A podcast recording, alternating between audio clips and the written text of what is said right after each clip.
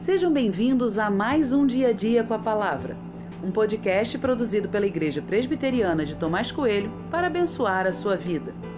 O título de hoje é Você ama a Deus? E tem por base o texto de Deuteronômio 11, 1, que diz: Amem o Senhor, o Deus de vocês, e sempre guardem os seus preceitos, os seus estatutos, os seus juízos e os seus mandamentos. Amar alguém normalmente é entendido como um sentimento. Logo, posso amar ou não amar alguém. É assim que normalmente as pessoas agem e falam. Contudo, amar no texto bíblico não aparece como um sentimento, uma opção, um plus, mas uma ordem.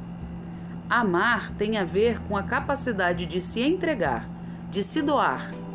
A conhecida parábola do bom samaritano termina com a pergunta: Quem amou o próximo?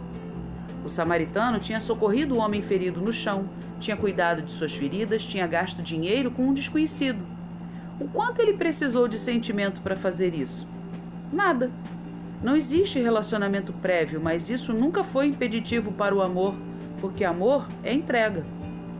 Amar a Deus tem a ver com se entregar a Ele, é permitir que Ele governe sua vida, é seguir suas ordens com prazer, sem questionar, é guardar suas palavras. Logo, quando alguém pergunta você ama Deus, a resposta não tem nada a ver com o sentimento que tenho por Deus, mas o quanto eu me entrego a Ele no dia a dia.